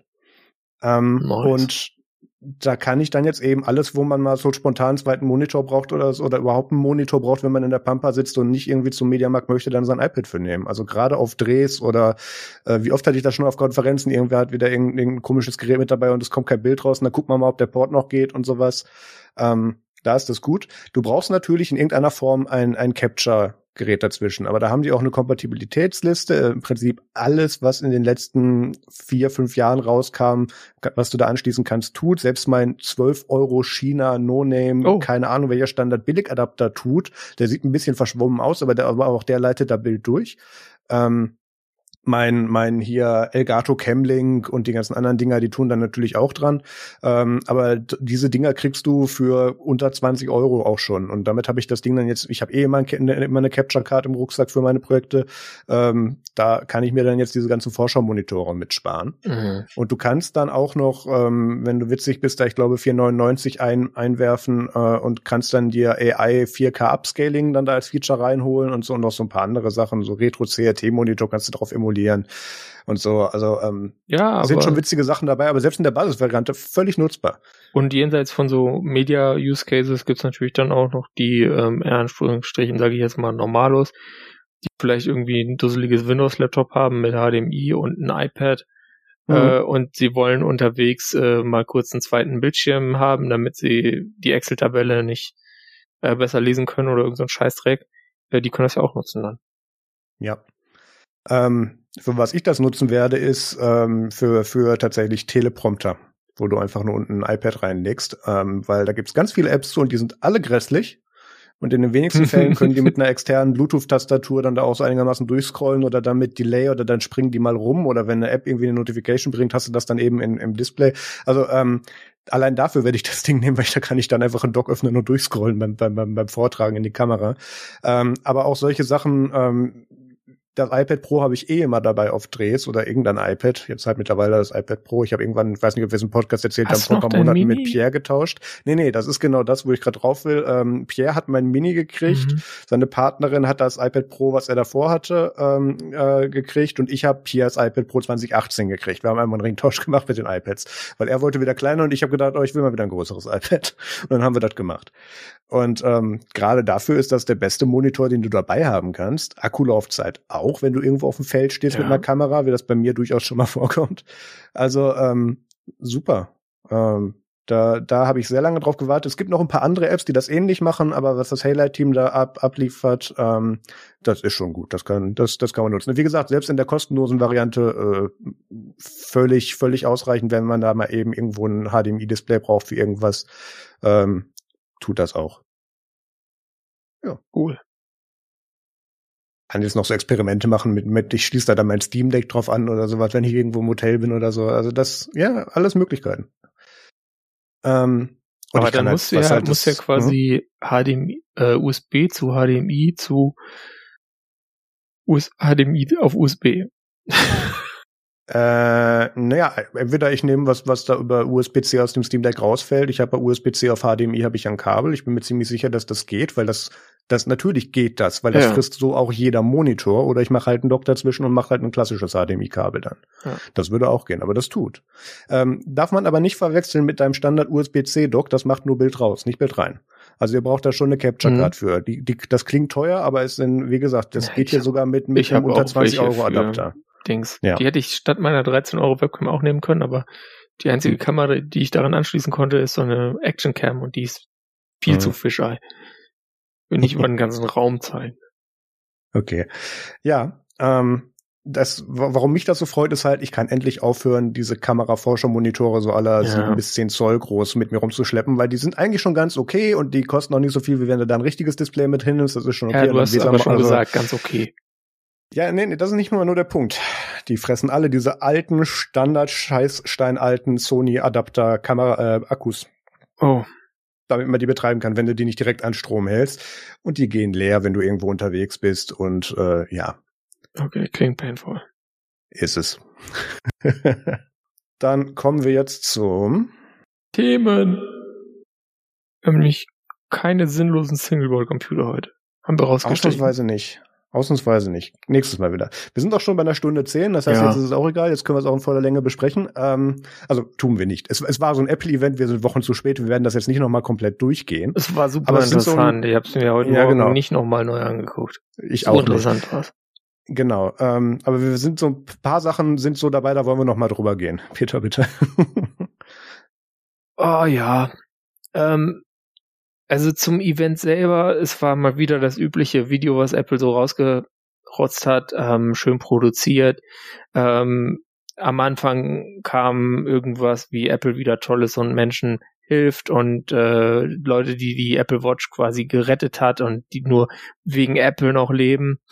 Ähm, bisschen Drama, dann Tim Cook, la la la, heute Watches und iPhones. Ähm, dann kamen die Uhren, ähm, ich weiß nicht, müssen wir zur Series 9 und zur Apple Watch Ultra 2 viel sagen? Kann ich ganz schnell machen. Die Series 9 sieht ungefähr so aus wie die davor. Die Apple ja. Watch Ultra 2 auch. Obwohl sie sie mit Features angekündigt haben, konnte man mir in der Präsentation nicht vermitteln, was an der großartig anders ist, als Neuer der, Chip die ich am drin. Arm habe. Oh ja, toll. Ja, und du kannst ja so Gesten machen, so Snip, Snip mit den Fingern. Und ja, dann macht die irgendwie das, den Ton wieder aus. Das heißt, ja, ähm, also ja. das Accessibility-Feature, ähm, was es schon länger auf WatchOS gab, kommt jetzt dann auch als offizielles System-Feature. Das ist dann auch ganz cool, weil da haben sie jetzt noch ein paar mehr Funktionen dran geklöppelt, die du damit dann bedienen kannst. Das ist, das ist schon cool. Das, das stimmt. Aber das ist ein Software-Feature. Das geht ja. auch mit der, oder das wird auch mit der, mit der Apple Watch Ultra 2 gehen. Hast du äh, da, mit ist der, da schon mit das Update OG. drauf? Äh, auf der gerade noch nicht. Okay. Wird auch gehen. Genau. Ist gut. Also mir wurde erzählt, dass das auch gehen sollte. Also wenn sie das da, dadurch, dass der Rest der Hardware identisch ist, die können mir nicht erzählen, dass ich dafür einen neuen Prozessor brauche, bitte.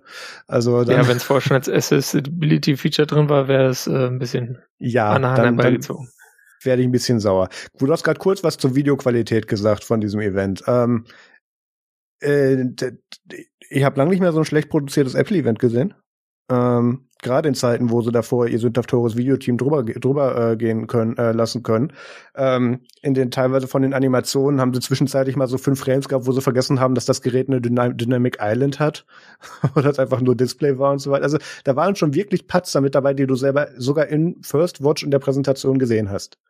Ähm, das, das hat mich etwas verstört. Ich war ähm, an dem Abend ein bisschen indisponiert. Deswegen habe ich das gar nicht so schlimm wahrgenommen. Ja, es, es war auch natürlich auch nicht schlimm und ist immer noch aber beste ich musste Präsentation, aufpassen, dass mein, mein rechtes Auge aber, überhaupt was sieht. Also ja. das war mein Problem. Deswegen, naja. Ja, also das war jetzt deswegen nicht visuell schlecht, aber es waren bemerkbar ja. viele Patzer drin. Das bin ich eigentlich für ein iPhone-Event nicht ja, da gewohnt. War mal keine, kein Dynamic Island da, kein Dings. Es, es gab noch mehr, es gab noch einiges ja. mehr.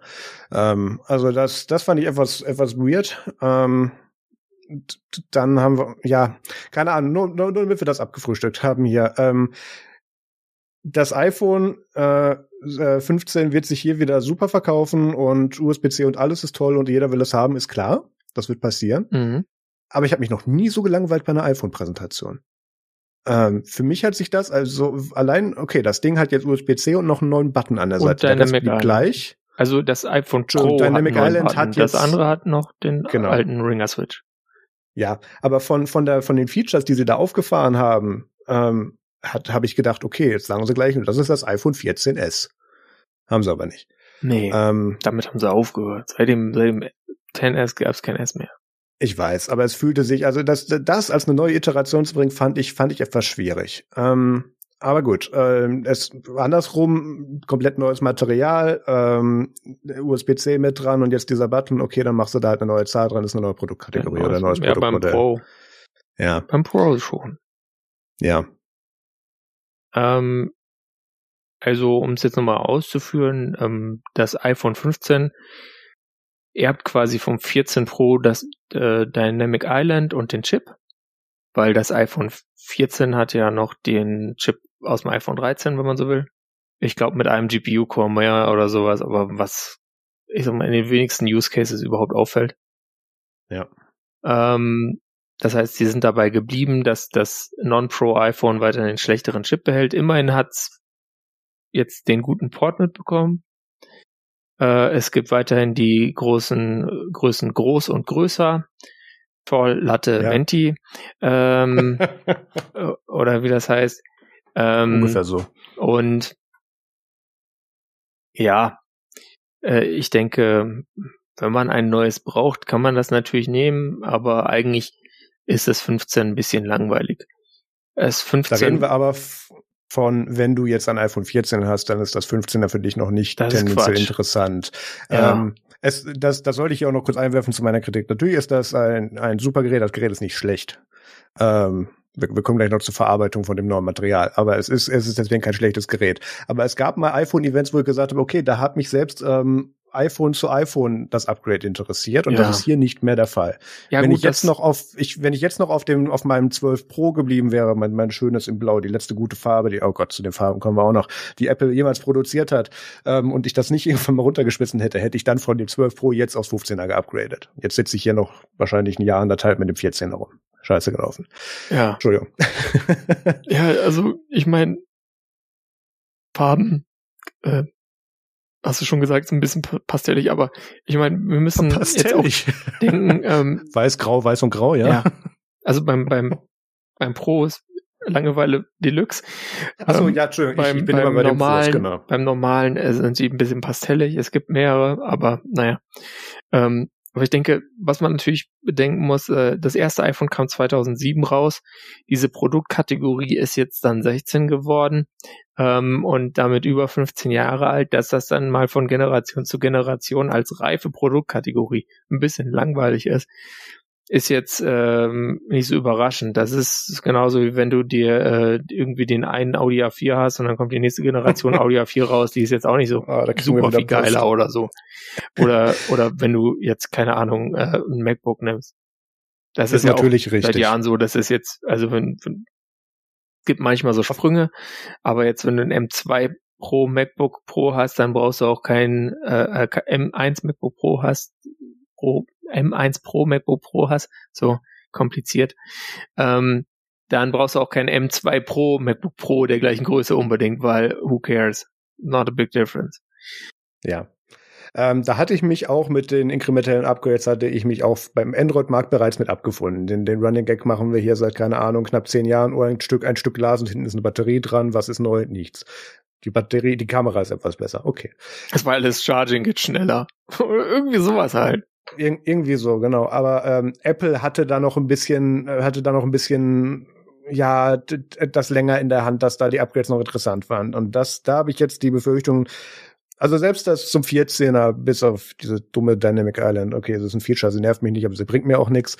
Ähm, da habe ich schon gedacht, okay, es wird langsamer. Aber jetzt sind wir offensichtlich an dem Punkt angelangt, wo es langsamer wird bei Apple. Weil was willst du aus diesem Stück Glas noch machen? Ja, ich meine, ähm, ja. also dieses Chip Recycling von der Pro-Generation auf das normale ähm, ist ja auch so ein Ding, was man jetzt so oder so finden kann. Ich finde es nicht so toll. Ähm, Warum? Ja, weil weil es irgendwie, es war schon immer nett, dass du, egal welches du genommen hast, du hattest den ah, neuen Chip. Ja. Und, und so das ist halt nicht mehr seit letztem Jahr so. Ähm, ja, ja. Aber gut. Dann äh, das Pro iPhone. Ähm, ja, sie wollen das iPhone 15 Plus besser verkaufen offensichtlich. Deswegen ist das Pro Max im Vergleich zum Pro jetzt mit einem Preisunterschied von nicht mehr 100 Geldeinheiten, sondern 200 Geldeinheiten ausgestattet. Ähm, wobei man dazu sagen muss, es fängt halt auch mit entsprechend mehr Speicher an. Das heißt, es ist, wenn man jetzt eh gesagt hat, ich kaufe mir die 256 Gigabyte, ist es immerhin nicht teurer geworden. Die Pro iPhones haben ein neuen, neues äh, SoC, das der Apple A Oh fuck, jetzt fällt mir jetzt nicht ein. A17 Pro? Müsste. Müsste, ne? Müsste eigentlich, ja, ja, doch. Ja. Ähm, und äh, der kann dann sogar USB 3 Speeds über den USB-C-Port. Das ist natürlich ein großes Feature, dann kriegt man die Videodateien schneller über USB runter, wenn man kein WLAN hat. Ähm, ja, okay. ja, mach, mach, du mal fertig. Komm. ähm, sonst ist es leichter. Die Pro-iPhones wurden immer kritisiert dafür, dass sie wegen dem Edelstahlzeug da so schwer waren. Ähm, da ist jetzt Titan verbaut. Äh, das macht es leichter. Alle Geräte sind übrigens ein bisschen dünner und wohl irgendwie haptisch ein bisschen in der Hand, dass sie sich nicer anfühlen. Mhm. Ähm, und äh, die Farben sind ja äh, grau, dunkleres Grau und blaues Grau, wenn ich es richtig verstanden habe. Quasi, ja. Ähm, das auch mit Titan als, als Produktmaterial haben sie sich auch nicht ganz so einen großen Gefallen getan, weil das Material notorisch in der Verarbeitung ist, äh, je nach Verarbeitung notorisch bekannt dafür ist, dass es schwierig zu besprühen mit Farbe ist oder einzufärben allgemein. Mhm. Und es gibt auch auffällig viele Reports derzeit. Da muss ich noch, das muss man noch gucken, ob sich das noch irgendwie levelt in den nächsten Wochen. Aber es gibt überraschend viele Reports von von äh, iPhones frisch aus der Box raus, die irgendwo einen Farbfehler haben oder da ist irgendwo das, die Farbe nicht ganz so gut auf dem Material geblieben. Ähm, und auch wie das dann eben mit mit äh, Hautschuppen und Schweiß zum Beispiel an den Buttons, wenn sich da was abreibt, äh, das Material reagiert, sieht auch nicht so schön aus.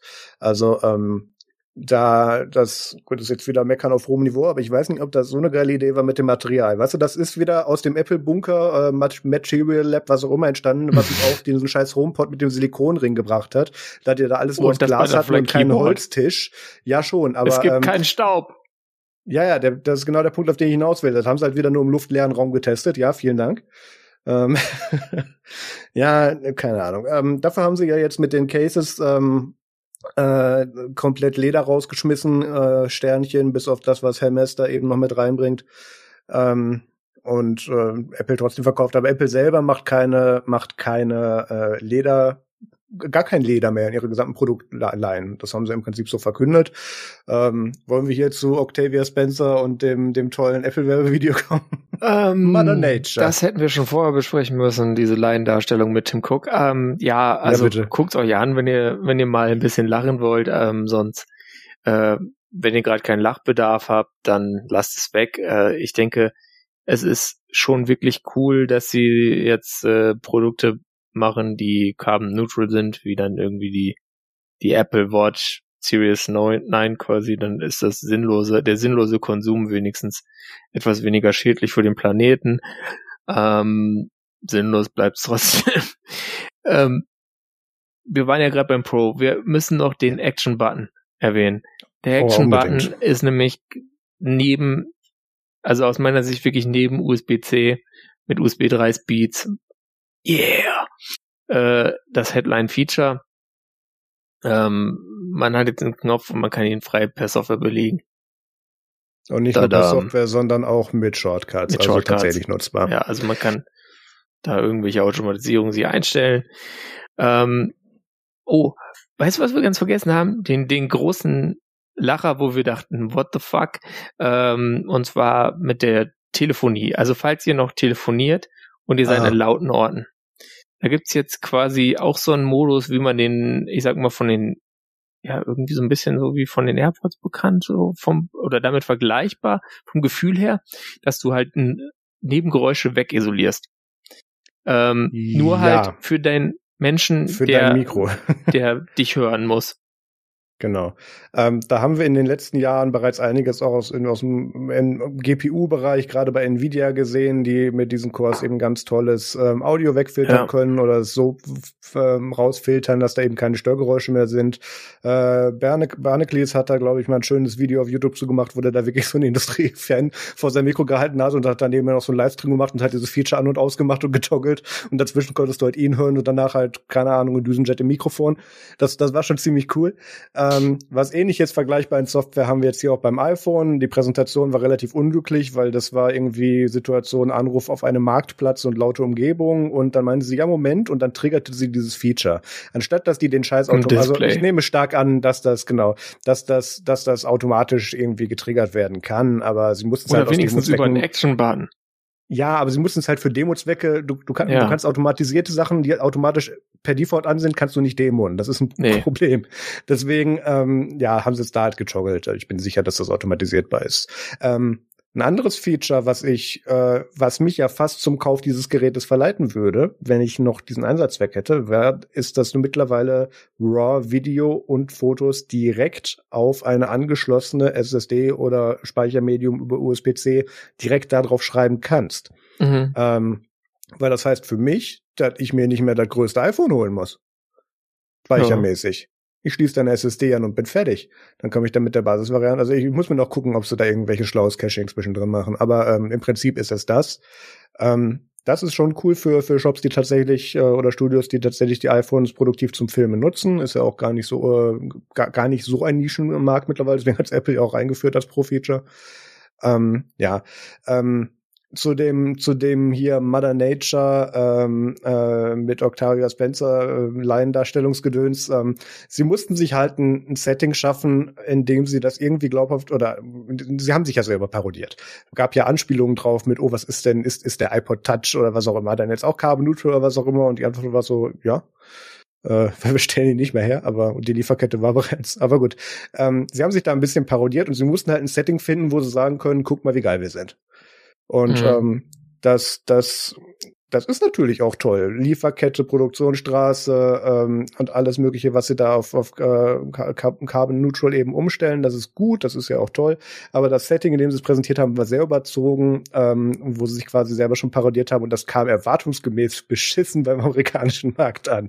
Auf Twitter war alles voll damit nach dieser Präsentation mit, oh, Apple ist jetzt Vogue und so weiter, als ob sie das davor nicht für deren Definition eh schon waren. Aber ja. jetzt, jetzt ist wirklich und ganz schlimm und ah, Menschen haben sich aufgeregt dafür, dass war so schön. Ähm, ich habe halt so einen Fetisch, dumme Menschen im Internet zu beobachten, da habe ich ja durchaus Spaß dran, aber da, da war schon viel. Bei Twitter auch das Problem, dass da jetzt gerade die Leute, die so einen Alle blaue Checkmarks. Scheiß reden, noch da sind. Und die anderen sind weg. Ja, aber da konnte ich wirklich, eine, also ich habe irgendwann die App zugemacht, weil ich gedacht habe, okay, ich habe es verstanden, ich finde das nicht gut, ist mir egal. es kam keine anderen Inhalte mehr. Ihr findet das nicht gut, das freut mich.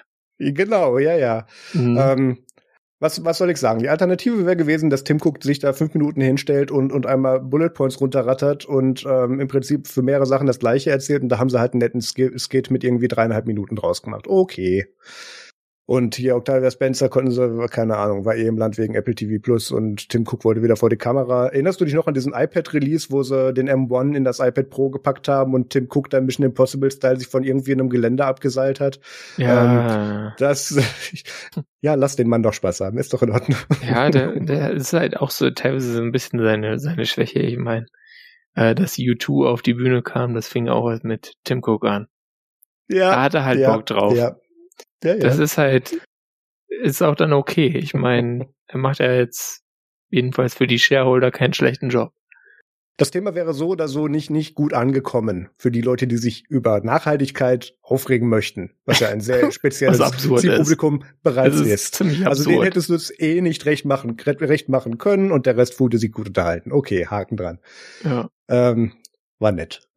Ja, dann gibt's noch irgendein Feature, was, was ich an dem iPhone so gut finde, dass ich es mir kaufen würde. Nö, abseits von, von halt irgendwie, ja, Recording Direct to External Storage, abseits davon eigentlich nicht. Was ich mich jetzt gerade frage, die App aus dem, auf dem Bastelspaß, wird die mit einem iPhone noch funktionieren als ganz kleiner Monitor? Die funktioniert leider nicht. Das ist korrekt und die könnte das auch, aber es ist, äh, es ist ein Software-Feature, was da fehlt. Mhm. Ähm, für den Kamerasupport, den oh. sie damit dran haben. Das wird bestimmt irgendwann nachziehen. Das haben sie wahrscheinlich einfach nicht vorher gesehen. Also es gibt keinen Grund, warum sie das da nicht mit reinkompilieren. Das können sie tun. Ähm, da gibt's auch schon Ra äh, nicht Radar, was äh, mittlerweile ist der Scheiß ja Feedback, mhm. ähm, was da schon zu gefeilt ist. Das wird, das wird wohl kommen, stark von auszugehen. Aber gerade geht es noch nicht. Genau. Also Orion auf dem iPhone geht noch nicht. Ja, mit neuen iPhones kommt natürlich auch immer neue Software. Ähm, mhm. Ich denke, da waren die Highlight-Features jetzt auch schon äh, vorher bekannt durch die DubDub. Ähm, ja. Und ein bisschen was kommt dann halt noch später im Jahr. Äh, es gibt natürlich auch so Software-Features bei der Kamera. Marius lässt jetzt hier die Ballons raus. ähm, äh, aber ich weiß nicht, also so, so richtig die, die Kracher waren jetzt eigentlich nicht dabei. Ähm, also es ist halt so, man, ich glaube, man merkt tatsächlich die Vision Pro und dass da viel Energie reingeht innerhalb ja. von Apple. Die sind zwar eine Riesenorganisation mittlerweile, aber ähm, wenn du so ein Produkt natürlich dann auf den Markt bringst und du bist Apple, dann musst du auch wirklich gucken, dass du dich da nicht blamierst, weil die Fallhöhe ist erheblich. Und ähm, das merkt man dieser ganzen Generation dann zusätzlich zum Alter der Produktkategorie, glaube ich, auch nochmal an. Es ist nicht nur die Fallhöhe in dem Fall. Sie wollen ja die Vision Pro auch wirklich als neuen Consumer-Formfaktor in irgendeiner Form ähm, an den Mann oder an die Frauen, was auch immer bringen, weil die Anzahl der Leute, denen du jetzt noch ein iPhone in die Hand drücken kannst, ist relativ limitiert. Also da, da, da haben sie auch, ähm, ob, obwohl die Geräte, also die, die Linie geht noch nach oben, weil die Geräte immer teurer werden, aber der Absatz geht ja leicht zurück und so weiter und Upgrade Cycles und Reparierbarkeit, mhm. das spielt ja alles zusammen. Und aus dem Vision, aus der Vision Pro müssen sie eigentlich das neue iPhone machen. Und da muss sich aber auch wirklich der gesamte Campus da hinsetzen und alles, was die da verteilt um die Welt haben, ähm, und das so attraktiv machen, dass das Leute kaufen wollen, weil ähm, wir werden das Ding unter dreieinhalbtausend zu Konsumerzeiten auch nicht sehen, also äh, oder im ersten Consumer-Release. Ähm, das müssen Leute wirklich wollen und da muss das top sein. Und das ist halt für einen Formfaktor, der so in der Art, wie Apple ihn sich vorstellt, so noch gar nicht praxiserprobt ist oder auch noch gar nicht im, im Auge der, der Konsumenten überhaupt ist. Oder auch in dem Fall mhm. sogar nur im Hinterkopf. Das ist halt eine riesige Herausforderung. Und ähm, ich habe die Hoffnung, allein weil es Apple ist und Apple Probleme mit, mit Anzahl von Menschen und ganz viel Geld lösen kann, dass das eben kein totaler Reinfall ist. Aber an dem Ding werden sie, wenn das zuallererst rauskommt, extrem dran gemessen werden.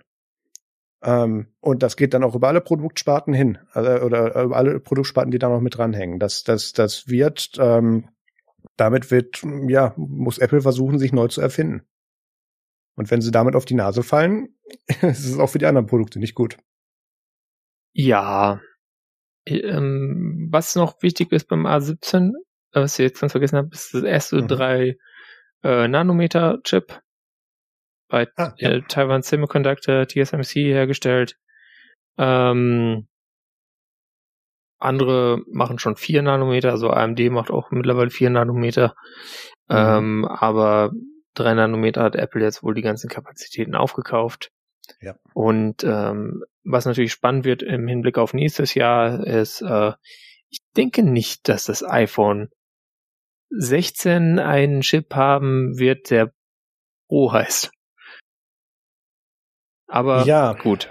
Ähm, das wird trotzdem irgendein A17 haben, mit irgendwas Ja. deaktiviert, was halt äh, oft kaputt geht. Irgendwie Binning. La la la la la la la la la la la. We had this before. Boring, boring, boring.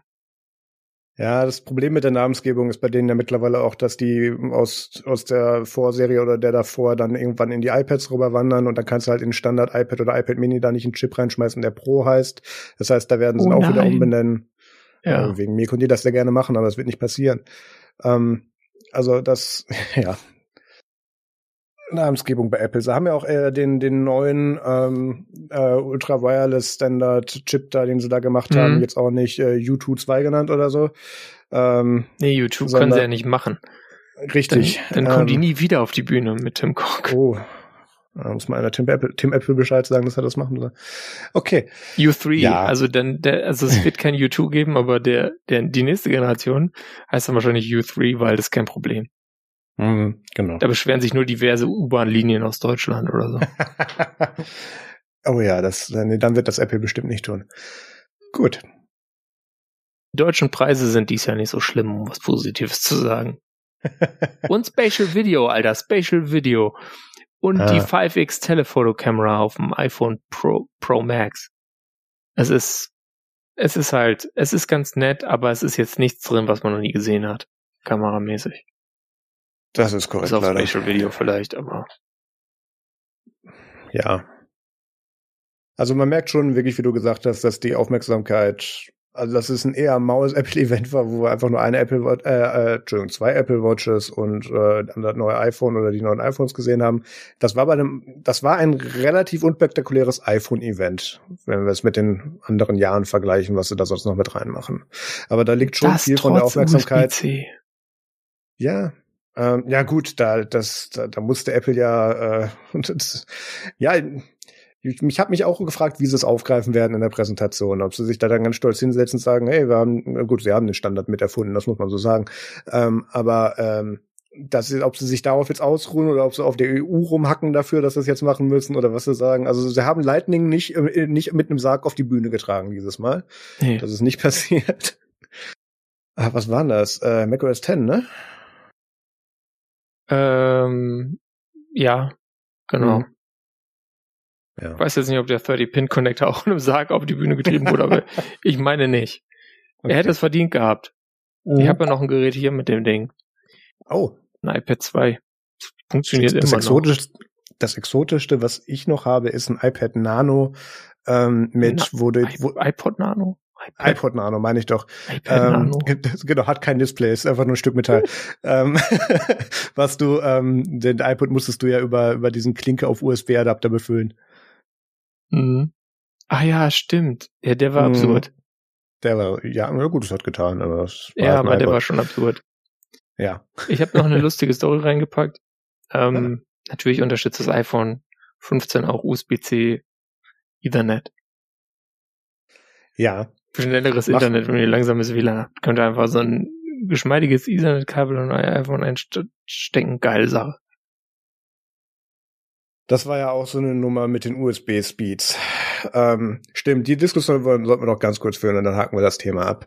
Ähm, ich fand es ja sehr spannend, dass Apple sich ja selber das Narrativ geschaffen hat, dass Übertragungen jeglicher Art außerhalb von Strom bei iOS-Geräten relativ uninteressant waren über die letzten zehn Jahre hinweg. Ähm, weil da mittlerweile über Lightning halt das Ding nur noch als Stromport genutzt wurde und für Leute, die dann mal versehentlich das so kaputt gemacht haben, dass sie es neu flashen mussten über iTunes heute Finder. Ähm, aber mittler jetzt mussten sie ja dadurch, dass USB-C ja ein bisschen mehr kann und äh, sie da ja ein bisschen Features erklären mussten für den Umstieg, äh, haben sie da ja auch verschiedenste gerade an Feature und Geschwindigkeiten dran geknüpft. Hm. Und dass sie jetzt tatsächlich hingehen und zwischen den USB-Speeds und den Implementierungen unterscheiden pro Gerät, finde ich bei einem Gerät in der Preisklasse frech. Andererseits kann ich es nachvollziehen, dass sie den Pro-Faktor irgendwo natürlich auch rechtfertigen müssen da drin. denke, es ist einfach eine Notwendigkeit aufgrund der Chips. Ja, das kann also auch es gut gab sein. ja auch äh, iPads vorher mit Lightning, die hatten schon USB 3 Speeds, weil einfach der Chip das Ja. konnte. Und sie haben halt bislang immer in den bis halt zum A16 in den iPhone-Chips immer nur USB 2 hardware-seitig eingebaut und dann kann der halt nur USB 2, weil sie halt diese Transistoren dafür gespart haben, die USB 3 braucht. Und, und du meinst, dass der Chip, der jetzt in allen von diesen iPhones drin ist, nicht, äh, natürlich keine variable Speeds. Ich glaube, also- der kann nur 480 Dings Okay. und fertig. Hm. Also, Ja, wenn nicht, halt- werden wir es rausfinden. Irgendwelche Hacker werden stimmt. sicher immer irgendwas hacken können und dann wird's spannend. Aber ich glaube, das war wirklich was, was die bislang da einfach weggelassen haben, weil sie dachten, naja, komm, der olle Lightning da, meine Güte, braucht doch keiner, wir haben doch Airdrop. Kauft euch einen Ja, Mac.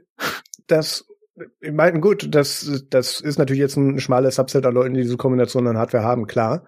Ähm, aber bei mir hat hat's mich noch hat mich die, die Übertragungsgeschwindigkeit per Kabel von einem Endgerät noch nie so wenig interessiert wie bei einem iPhone. Ja. Ähm, ganz eben, weil ganz einfach eben, weil es eben die mit Wireless Direct und mit ähm, mit AirDrop und dann auch noch über iCloud eben diese Möglichkeiten so gut gab. Oder 5G. Also das hat Apple 5G, 5G, 5, ja, das hat Apple sich ja so hingebogen. Das ist ja schon richtig. Also auch die, da hatten wir in in der in der äh, in der Technik, nee, in der Nerdsum äh, Chatgruppe hatten wir da ja auch was zu ähm, von Leuten, die sich dann auch schon dann leicht pikiert haben über diese USB-Speeds und dem musste man dann mal vor Augen führen, weil das waren glaube ich Menschen aus dem Android-Lager, dass Leute keine großen Mengen an Daten über diesen Port übertragen, weil das schlichtweg in diesem Ökosystem so nicht vorgesehen, weil es auch keinen, keinen Spaß macht. Realität ist. Ja, ja. Also, Ähm, ja. ja.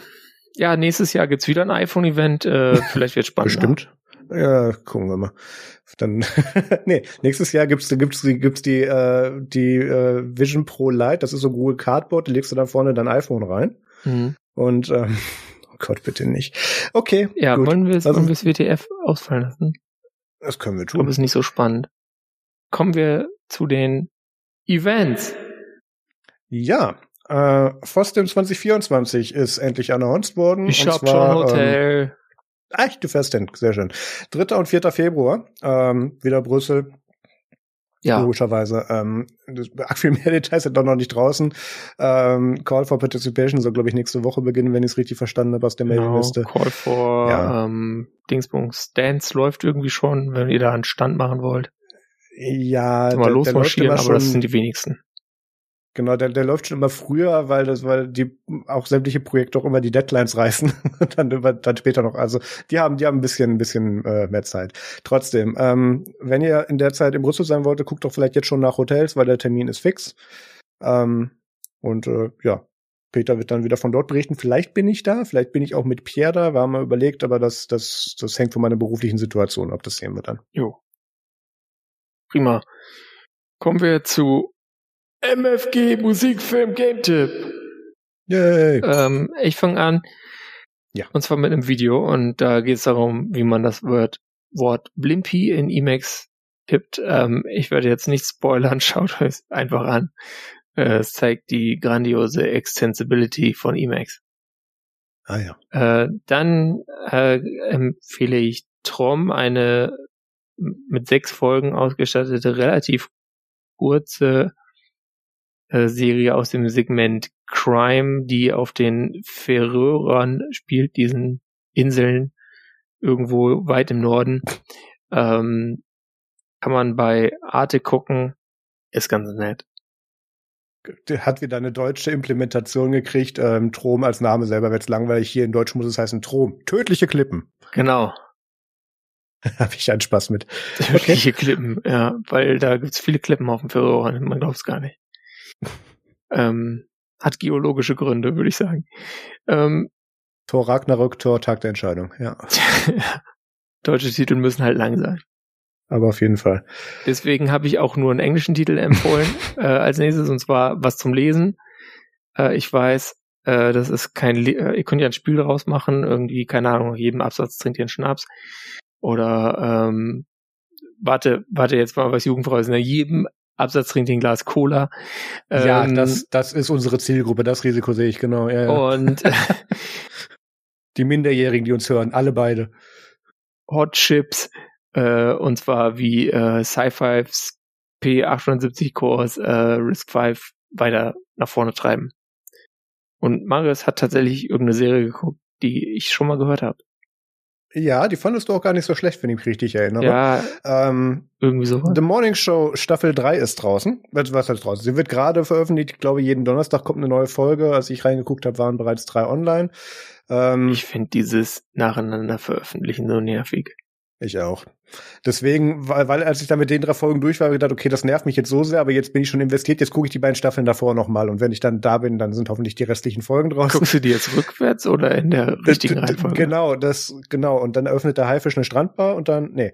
ähm, ja, ähm, aber da ist mir halt nochmal aufgefallen, ja gut, es ist wenig überraschend. Alles, was man mit Geld äh, lösen kann, hat Apple da drauf geworfen. Geiler Cast, super Produktion und ähm, auch tatsächlich viel Geld in die Writer. Ähm, oh, ich weiß gar nicht mit dem mit dem äh, Writer-Strike, der gerade ist, ähm, ob das, sehr gut, die sind schon vorher abgedreht wahrscheinlich gewesen. Ja, die ähm, ja, also, fertig haben. Ja, ja.